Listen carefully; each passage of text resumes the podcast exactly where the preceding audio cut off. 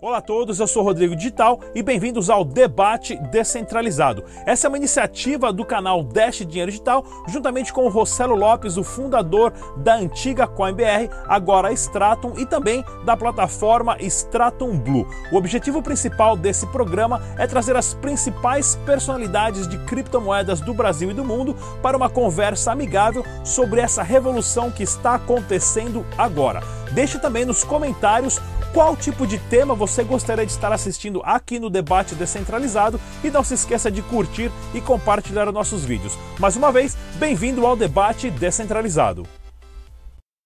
Pessoal, no debate de hoje, na nossa tela de seis cabeças, nós temos aqui presente Ezequiel Gomes, ele que é jornalista do portal de notícias de criptomoedas CoinGape.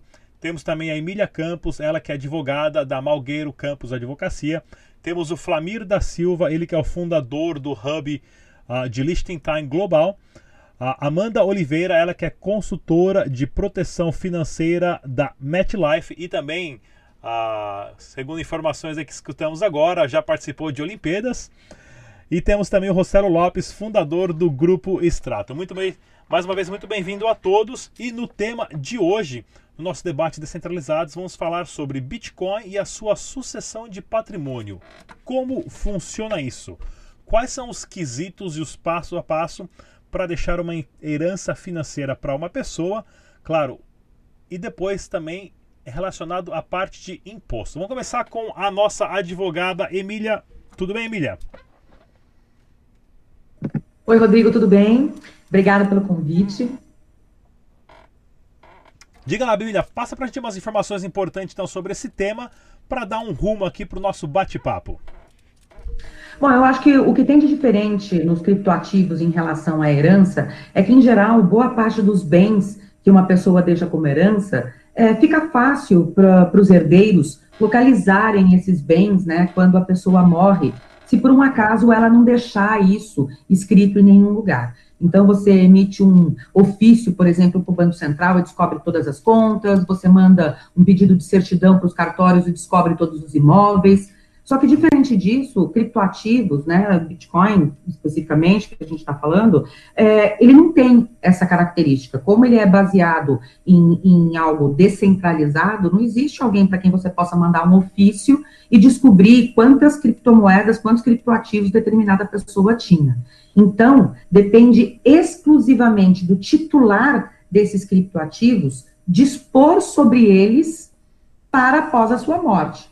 Porque se não houver uma disposição por parte dessa pessoa, o que vai acontecer, e principalmente se os herdeiros não tiverem nenhuma informação sobre isso, o que vai acontecer é que esses criptoativos vão se perder por conta de não ter uma forma de fazer a sucessão. Então, eu acho que o primeiro ponto importante para a gente conversar é que, diferente dos outros ativos, cripto é um ativo que precisa da vontade do titular para que ele seja é, inserido dentro de uma sucessão patrimonial.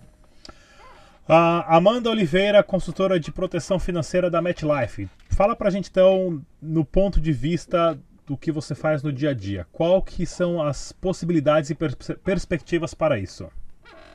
Tudo bem, Rodrigo? Obrigada pela oportunidade. Boa tarde a todos. Bom, é, eu trabalho na MetLife e muitas pessoas, é, principalmente aqui no Brasil, não sabem é, a ferramenta que o seguro de vida pode trazer para a sucessão patrimonial, né?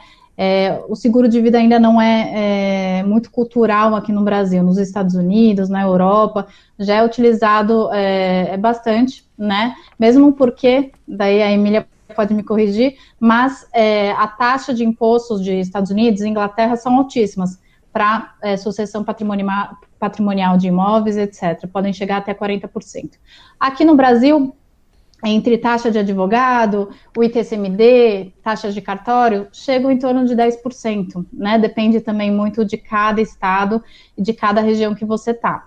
Então, através do seguro de vida, o seguro de vida que poucas empresas aqui no Brasil comercializam, e uma delas é a MetLife, é um seguro vitalício. Então, qual que é a ideia do seguro vitalício? Você deixa quitado essa parte do seu inventário já de forma vitalícia. Então, seja ele 100 mil reais, né, que vai custar o meu inventário, eu quito ele em vida e deixo de forma vitalícia, porque a única certeza que a gente sabe é que um dia a gente vai vir a falecer. né? Pode ser com 100 anos. E aí a sua família já vai ter como liquidez essa questão de inventário já quitada, tá? E com alguns benefícios. Ela não entra em imposto de renda, né? Ela não entra em inventário e ela tem alguns benefícios judiciais que ela é empenhorável e inalienável. Então, para quem é empresário, quem tem algumas dívidas trabalhistas, é bem interessante porque você deixa blindado, tá? Então, é mais ou menos isso de forma resumida. Ah, Rossello Lopes, fundador do, do Grupo Straton. Bom, foi até legal aí que a gente escutou o lado da Emília falar uma coisa e a gente escutou a Amanda, né, falar o lado do, do, do mundo que a Amanda que a Amanda vive hoje, né? E numa situação até é bem interessante. Então, quando a gente vê, quando é ligado à Fiat, quando é moeda convencional, moeda fiduciária, já tem todo um, um bando de regras estabelecidas, que foi aquilo que a Amanda acabou de falar, com impostos de, decididos, com tudo que tem se decidido, uh, a proteção para os herdeiros, que eles uh, vão estar tudo protegido. Já a gente, no lado cripto, não temos absolutamente nada. A única coisa legal, né, dessa parte que eu acho, é que em, em algumas situações, talvez o Flamir vai poder falar um pouco disso também, é que uh, às vezes, em uma, algumas situações, e a Amanda depois pode me corrigir, se não tinha herdeiro, por exemplo, o Estado é que fica com aquilo, né? No Bitcoin, vai ficar para Satoshi Nakamoto, né? Ou alguém, ou alguém do gênero. Então, é algo bem de, diferente da gente, da gente perceber. Numa situação de criptomoeda, não fica para ninguém, né? Numa questão fiduciária, como tem uma série de regras, depois a Amanda no próximo, na próximo bloco pode falar sobre isso também. O Estado é que acaba levando é, é, essa coisa, até onde eu imagino que seja. Né? Então, aí vem justamente uma mega preocupação que eu tenho, a gente, eu pelo menos na nossa plataforma da Strato, a gente já teve dois clientes que vieram a falecer e a família não ficou com nada, tá? Um dos casos tinha até uma quantidade considerável de bitcoins, cerca de 1.200 bitcoins, e a família simplesmente não ficou com nada porque ele não tinha deixado absolutamente para ninguém. Então, as pessoas que estão nessa área têm que começar a pensar: se eu não tenho uh, ainda essa questão de ficar pensando que amanhã vai cair um tijolo na minha cabeça porque eu estou passando debaixo de uma construção, uh, começar a pensar nisso falar: se eu não tenho esse controle de controlar minha cripto, passar para alguém, deixar escrito em um testamento, alguma coisa do gênero, vai para o mundo normal, amigão. Vai para o mundo Fiat, liga para Amanda, faz o seguro com a Amanda, porque senão, porque se tu perder a tua cripto e você não tiver bem estruturado, não vai para ninguém, a tua família vai ficar ver navios. Então, muito cuidado como se faz isso. Então, como eu disse, a gente já teve dois clientes e um deles, que é 1.200 bitcoins, não ficou para ninguém, a família passando muita necessidade agora porque não teve acesso a isso. Então, para quem tem isso e em épocas de Covid, né, ainda mais numa situação como essa que muitas pessoas morreram pelo mundo afora, é muito importante uh, se preocupar com isso. Mas eu vou deixar uma cutucada para a própria Emília, aí depois ela, ela poder falar um pouco mais. E aí, eu fiz o meu testamento, né? No o meu caso, eu tenho paper wallet, eu cortei em quatro pedaços, eu posso explicar numa, no, no, próximo, no próximo bloco, para não estender muito, mas eu vou deixar a pergunta e a cutucada aí para a Emília, para ela poder uh, até falar mais sobre isso. Então, eu vou falar, vou deixar o meu testamento para o meu advogado com a minha chave privada. E se meu advogado amanhã pegar e decidir fugir com a minha mulher e com as minhas criptomoedas, como que faz? Né? Então, a partir do momento que eu estou deixando a minha chave privada com alguém, num testamento que alguém tem acesso, que garantia eu tenho que esse desgraçado desse advogado não vai fugir com a minha mulher e tomar tudo de mim, entendeu? Então, é, é algo que eu acho que eu deixo ali para alguém que é mais especialista, mas foi legal ver essa, essa, essa comparação já de começo aqui, a Amanda falando do que é o mundo real versus o mundo cripto sem nenhuma regulamentação, mas sem uma regulamentação vale também depois que você morre, porque não tem nenhuma regulamentação. Flamir da Silva, fundador do Hub Liechtenstein de Negócios. Vamos lá, primeiramente, obrigado pelo convite, Rodrigo, um abraço a todos, um abraço daqui de Liechtenstein e Áustria. É, referente a esse assunto, a gente tem falado muito sobre isso nos últimos meses, né? Mas antes de eu falar a parte de cripto, vou tentar ser bem rápido, direto. Existe uma situação aqui em Liechtenstein, que é a situação das contas em bancos chamada Trust. Né? Então, o, a pessoa que não mora aqui em Liechtenstein, por exemplo, né, ela pode estar abrindo uma conta em um banco aqui em Liechtenstein, uma conta Trust, e nessa conta é, são feitos parâmetros, o que vai acontecer se acontecer tal coisa. E o interessante é que você não precisa morrer, né? Para estar tá recebendo, tendo acesso a esses dados que são feitos com, com o banco. Ou seja, o banco administra a herança que você está depositando no banco, em espécie ou também em patrimônios. Tá? É, o que tem acontecido agora nos últimos tempos é que os próprios bancos aqui em Liechtenstein, volto a lembrar que nós temos aqui um, uma lei boa né, nesse segmento de Liechtenstein, a lei de blockchain. Né, os bancos estão também participando de um processo de poder incluir né, como garantia as moedas criptos, porém está uh, sendo muito complicado, tá? Porque o que o Marcelo falou antes já está acontecendo aqui na Alemanha, aqui na Áustria. Se a pessoa vem a falecer, tá? O governo vem e pega tudo. Tá? Dizer, a Alemanha está muito forte nisso. E se você não declarar essas criptomoedas antes, você toma uma multa danada na Áustria na, na, na Alemanha. Na Suíça ainda não.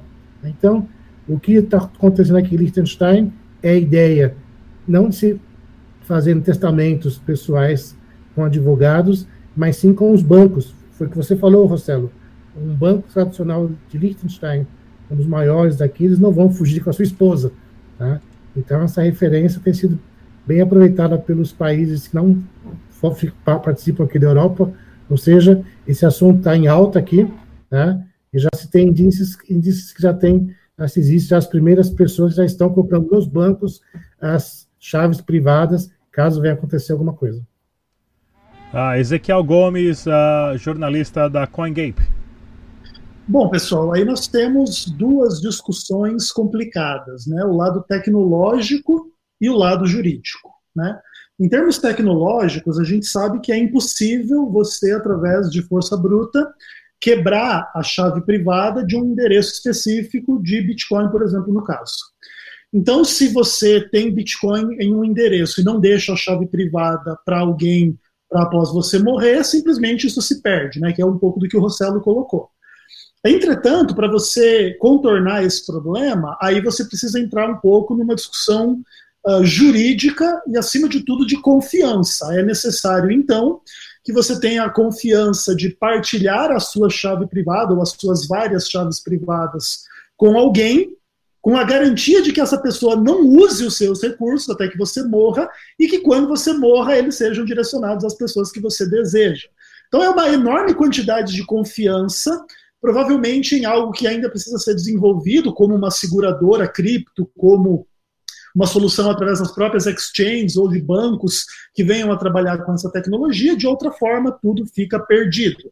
Aí pode se pensar um milhão de coisas. Por exemplo, se uma pessoa tem muita criptomoeda, ela pode já separar uma parte, já deixar instruções para os seus herdeiros, dizendo: ó, esses mil bitcoins aqui, é, a chave privada deles é essa, você coloca isso lá, sei lá, num cofre, alguma coisa assim, e fica colocado que quando você morrer, o seu filho, a sua esposa, quem quer que seja, pode ir lá tirar desse cofre e recuperar essa informação.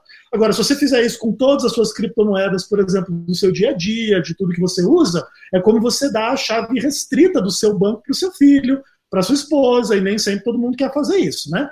Então, são questões assim bastante complicadas, não é muito fácil resolver esse dilema, não, que é o dilema da própria propriedade privada da chave privada. Se você quer que você seja o único uh, capacitado a movimentar o seu dinheiro, quando você morre, ninguém mais fica capacitado a divulgar, a, enfim, a movimentar as suas moedas. Bem, pessoal, relacionando, relacionado então a negócios futuros e solução para o legado das criptomoedas, o que seria possível hoje, sendo que quando você tem que fazer um inventário no Brasil, ah, o processo burocrático é gigantesco. Ah, eu acabei passando por isso há anos atrás, quando o meu pai estava tentando reaver a casa do vô dele, em que ela já tinha falecido e ninguém fez absolutamente nada em questão burocrática na nossa família. E foram meses e foram gastos assim absurdos, né? Nessa parte de burocracia. Qual uma solução plausível que nós temos hoje em relação a isso, talvez colocando a tecnologia blockchain uh, com isso também?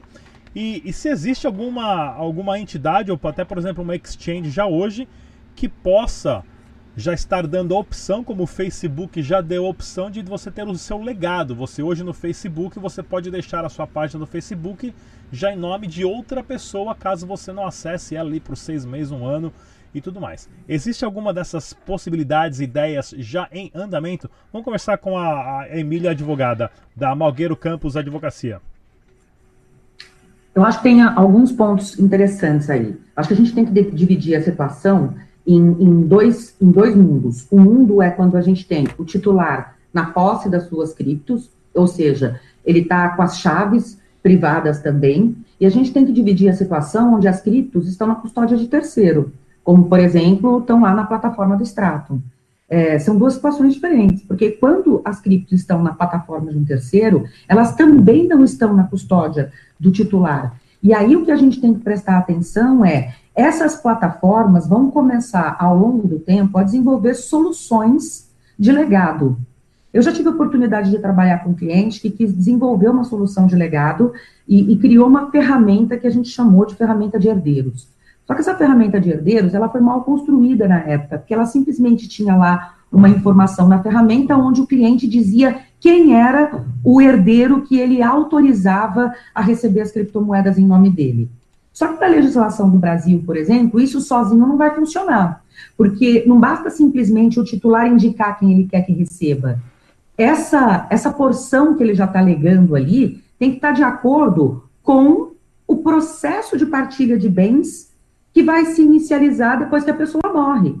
Então, é, essa ferramenta de herdeiro, dentro das plataformas, ela tem que ser construída de uma forma que abranja todas as possibilidades. Primeiro, a possibilidade do titular das criptos não querer avisar a família dele que ele tem criptos lá na plataforma da Stratum, por exemplo. Vamos supor, ele tem cripto e ele não quer avisar os herdeiros ainda. Ele não quer os herdeiros todos pensando lá no dia que ele vai morrer para pegar as criptos que estão lá na plataforma. Ele não quer. Então, tem que existir uma forma de criar, por exemplo, uma coisa que a gente chama de prova de vida. Então, a, a, uma das coisas que, a, que eu pensei na época era criar uma ferramenta onde se dispara um e-mail para essa pessoa, um e-mail anual, por exemplo, e ela tem que responder esse e-mail mostrando uma prova de vida. Se ela receber, por exemplo, três e-mails e não responder a prova de vida, pressupõe-se que ela faleceu. Essa pessoa que foi indicada por, pelo titular na plataforma será informada da existência de criptomoedas e Caso efetivamente o titular tenha falecido, ela deverá apresentar a documentação do inventário para a plataforma para que seja dividido as criptos que estão ali conforme o quanto está previsto no inventário.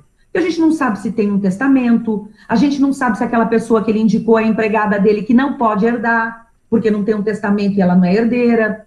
Então, assim, a ferramenta de herdeiros de uma plataforma, como essa que foi criada na época, ela tinha o objetivo, na verdade, de iniciar um processo de entrega dos bens aos herdeiros na morte de alguém que não informou os herdeiros sobre a existência dessas criptos.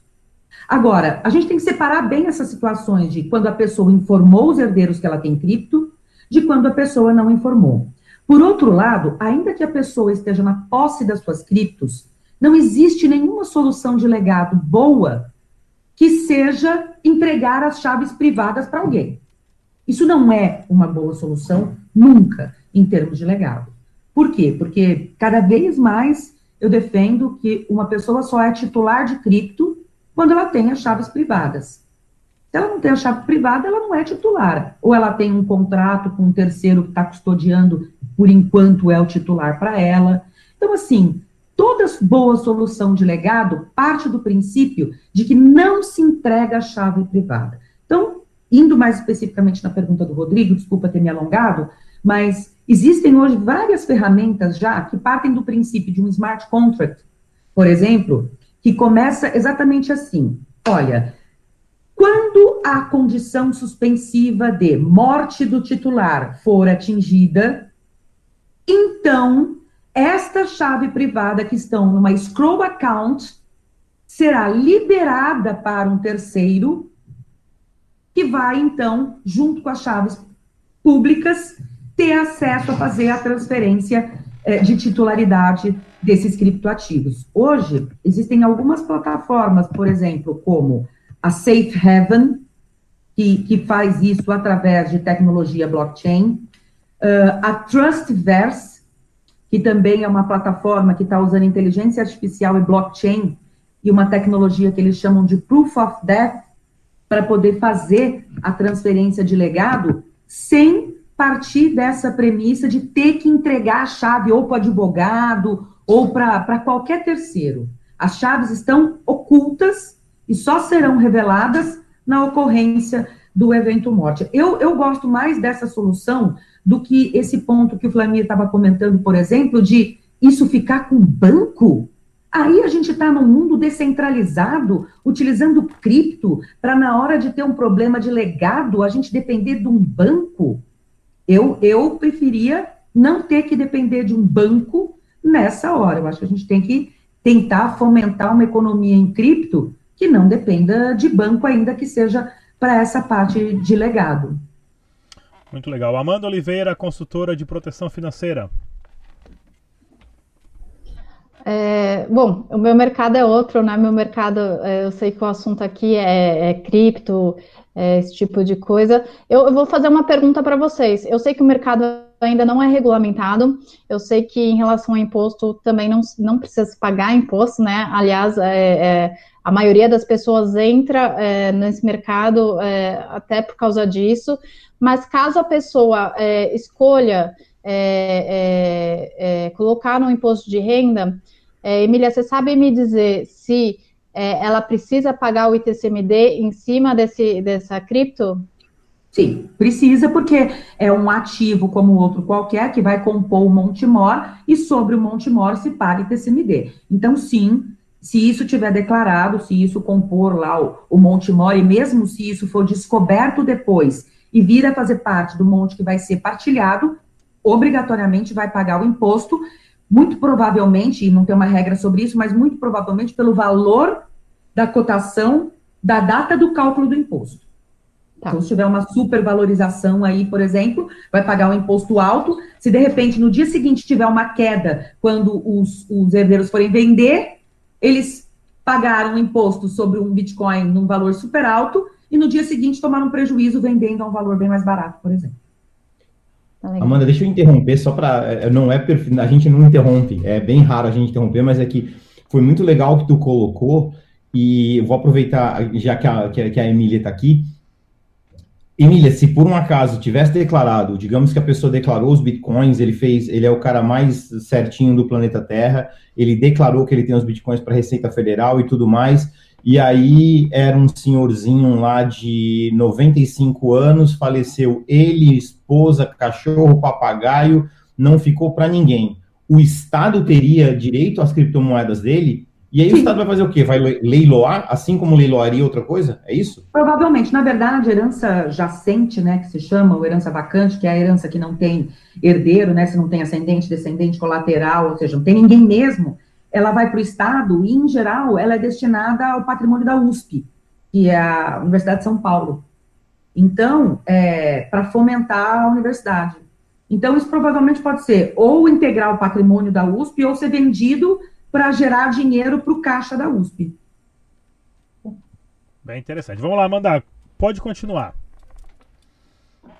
Bom, é, então, voltando ao assunto, né, em relação à, à transmissão e sucessão patrimonial, é, como eu, eu, havia falado, o seguro de vida é muito utilizado, tá? É, um mecanismo interessante é exatamente esse seguro, que ele é vitalício, né? É, o produto mais interessante é um produto que você quita em 10 anos, tá? E aí você pode colocar, por exemplo, o valor é, que seria uh, considerado o meu inventário, digamos 100 mil. E aí, em 10 anos, você pode falar assim: o seguinte, putz, eu já, já, já doei tudo em vida, eu já fiz uma holding, eu já construí alguma outra ferramenta né, para doação e para sucessão patrimonial. Você tem o direito a 100% do resgate do que foi pago. Então, é uma ferramenta muito interessante que você tem essa opção né? Ou você deixa de forma vitalícia ao final do contrato, que você quitou em 10 anos, ou você tem o direito a resgatar, tá? Então não é um seguro puro que a gente fala, né? Um seguro de banco, um seguro de carro que a gente coloca dinheiro e caso aconteça alguma coisa a gente utiliza. Não, é, é um seguro que te dá opções, então é muito interessante por causa disso, tá? Flamir da Silva, do Hub de Liechtenstein. É, eu fiz uma anotação aqui. de um ponto que eu, acho muito importante, né? A gente está falando aqui até agora em casos de mortes, né? A pessoa vier falecer.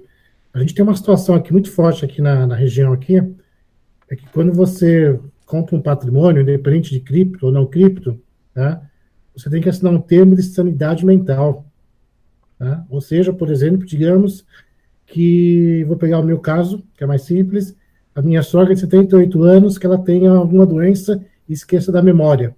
Né? Se eu não tivesse documento antes, o governo vem e pega o patrimônio. Né? Ou se por acaso eu tenho um acidente e depois do acidente eu perco a memória, por exemplo. Não é só em caso de mortes. Né? E o que nós estamos conversando hoje é é muito importante.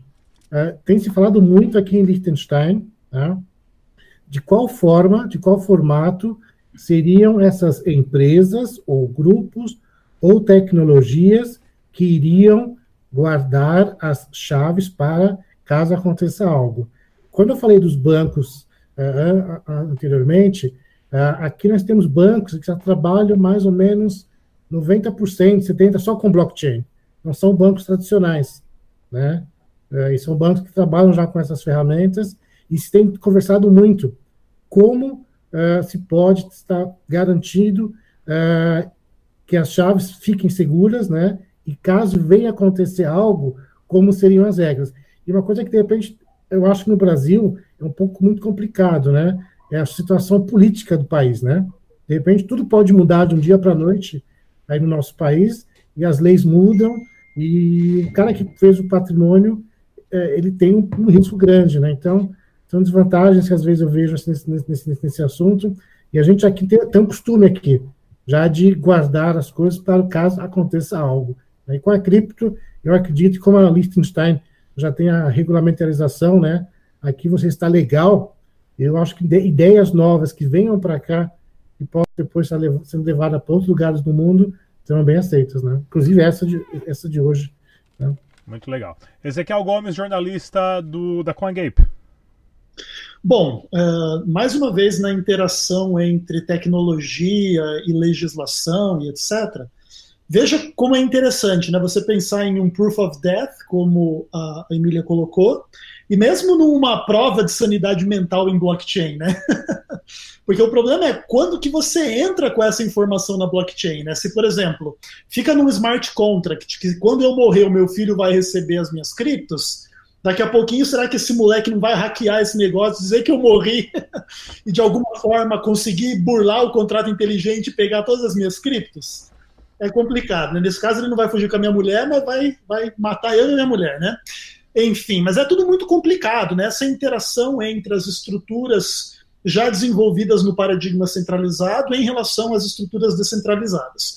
De fato, tem que haver um protagonismo daquele que é o, o possuidor da criptomoeda, uh, ele precisa ter, eh, de alguma forma, criatividade para uh, deixar isso de alguma maneira, através de um enigma, através de um cofre.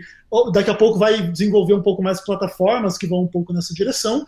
Essa tecnologia ainda vai amadurecer muito nos próximos anos e mais cedo ou mais tarde vai tentar englobar soluções nessa direção. Então a gente está vendo um pouco de, uma primeira discussão legal é, que vai ainda amadurecer bastante. Rossello Lopes, fundador do Grupo Straton. Pô, a Emília falou umas coisas ali bem interessantes, né? Uh, do ponto de vista até, às vezes, o herdeiro não quer, né, que, desculpa, o, o, dono né, da cripto não quer que o herdeiro saiba. Então, se a gente trouxer para a realidade dos fatos, vamos imaginar que um caso ficou super né, conhecido no Brasil, lá da Suzane Von alguma coisa e dos irmãos Cravinhos, né? Que mataram a, o pai e a mãe, tá certo? Para poder ficar com dinheiro e herança essas coisas a justiça vai lá e, e, e, trava. Então ela não consegue usar o apartamento, não consegue usar o dinheiro, não consegue usar nada disso, tudo bem. Ela passou 10 anos na cadeia.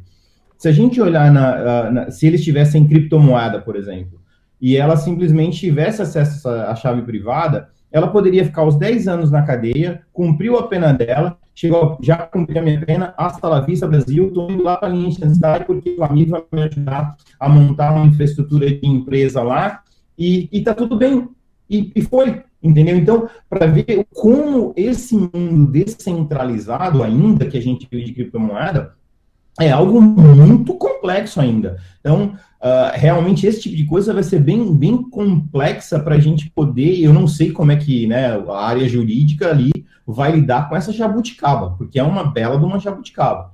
É, então, talvez a gente está vendo no futuro, né, uh, uma coisa que o Ezequiel falou, a gente vai ver no futuro, talvez, empresas como, como a MetLife falando o seguinte: bom, agora a gente tem produto que pode trazer cripto, ou você pode deixar aqui alguma coisa do gênero, a gente vai ter que ver soluções surgindo. E aí a Emília falou dessas empresas que prestam esse serviço, uh, é bem legal, mas eu vou dar uma dica para toda a galera. Assim, por mais aquilo que você não saiba realmente como fazer ou como ir, uh, o legal da gente ter tido esse debate hoje, ter, ter trazido a Emília, a Amanda, né, ter trazido uh, o Ezequiel ali para falar essa questão de tecnologia e tudo mais, e o Flamir também, é para mostrar que existe métodos, mas para isso, para quem é leigo, é melhor consultar um profissional da área. Então, pô, eu não sei, eu quero ter aqui uma proteção. Cara, e você, e você está no mundo Fiat? Tem uma proteção do mundo Fiat, porque já tem regras estabelecidas. Mas você também é usuário de criptomoeda, então procura Vai lá, fala com a Emília, liga para a Emília, Emília, posso ir aí? Vamos mar marca com ela porque ela vai te dirigir para onde tem que ir, né? Aí tem aqueles que falam assim, poxa, mas eu não queria deixar o meu patrimônio no Brasil porque eu tenho medo que amanhã uh, o Lula volte a ser presidente, ou seja, o Ciro Gomes, ou seja, sei lá, o Alexandre Frota, alguém vai ser presidente do Brasil e eu não estou afim, né? Então, peraí, então deixa eu já montar toda uma infraestrutura, procura lá, Business Hub, procura o Flamir, que ele já tem, ele sabe muito bem, ó, para ti, para proteger o teu patrimônio é esse, ou é esse, ou é esse, ou é esse. Então, às vezes, a gente buscar o especialista para poder proteger é muito bom. E uma coisa que uma dica que eu dou para todo mundo, né? Uh, quando você tem criptomoeda, infelizmente, realmente a gente tem que pensar: eu vou morrer amanhã. Então, eu pensei isso quando eu fiz as minhas criptomoedas e eu ainda fiz uma sacanagem gigantesca, né? Para que todo mundo saiba, eu criei uma paper wallet, aonde eu deixei, quebrei essa paper wallet em vários pedaços, dei um pedaço para minha, uh, para o meu filho com a minha ex-mulher. Aí tem um outro pedaço que está com, com a minha atual esposa. Tem um outro pedaço que está com, com um advogado, e tem um outro pedaço que está com uma pessoa que eu confio, e mais um pedaço que está num cofre lá em Hong Kong. Se todo mundo, se amanhã cair um tijolo na cabeça do Rossello e o Rossello se foi, vai ter que ter um consenso entre todos eles para ter acesso à chave privada. Então a ex vai ter que entrar no acordo com a atual, porque senão ninguém bota a mão nos bitcoins que está lá. E está bem descrito no meu testamento qual é o percentual de cada um. Então, quer dizer, se não tiver um consenso, negão, dançou, vai ficar para Satoshi Nakamoto, não fica para o Estado, ninguém leva. Então é quase como o protocolo é do Bitcoin, né? Exatamente. Eu peguei o protocolo que Satoshi, meu camarada, chapa, irmãozão, criou e melhorei para isso. Então, se não tiver consenso, ninguém leva, cada um tem seu pedacinho ali da chave privada e deu. Então tem que juntar essa galera toda e combinar, porque se não combinar, já era, Magrão. E tudo isso que eu fiz tá no meu testamento, muito bem descrito, só que o advogado tem acesso ao quê? Ele tem acesso ao pedaço dele. Ou seja, não tem o que fazer. O advogado sozinho não vai. Ele tudo bem, ele até pode arrumar com a, minha, eh, com a minha atual esposa e fugir com ela, mas ele vai ter que fugir com a outra também, entendeu? Então vai ter que fugir com duas. Acho que ele não tá afim disso aí. Né? E além de tudo, vai ter que convencer a pessoa que eu confio que tem acesso ao cofre para poder pegar outra. Então, foi algo muito bem estruturado que foi. Foi literalmente o dilema dos generais bizantinos que você criou. exatamente, exatamente. Então eu juntei tudo isso, mas eu sou especialista. Então eu conheço como é que funciona a empresa offshore, eu conheço como é que funciona a blockchain, eu conheço como é que funciona toda é, é, essa parafernália. Então, o conselho que eu dou a todos. Primeiro é, vai embora do Brasil, vai lá para Liechtenstein fazer companhia para mim, que ele vai te receber de braços abertos, tá?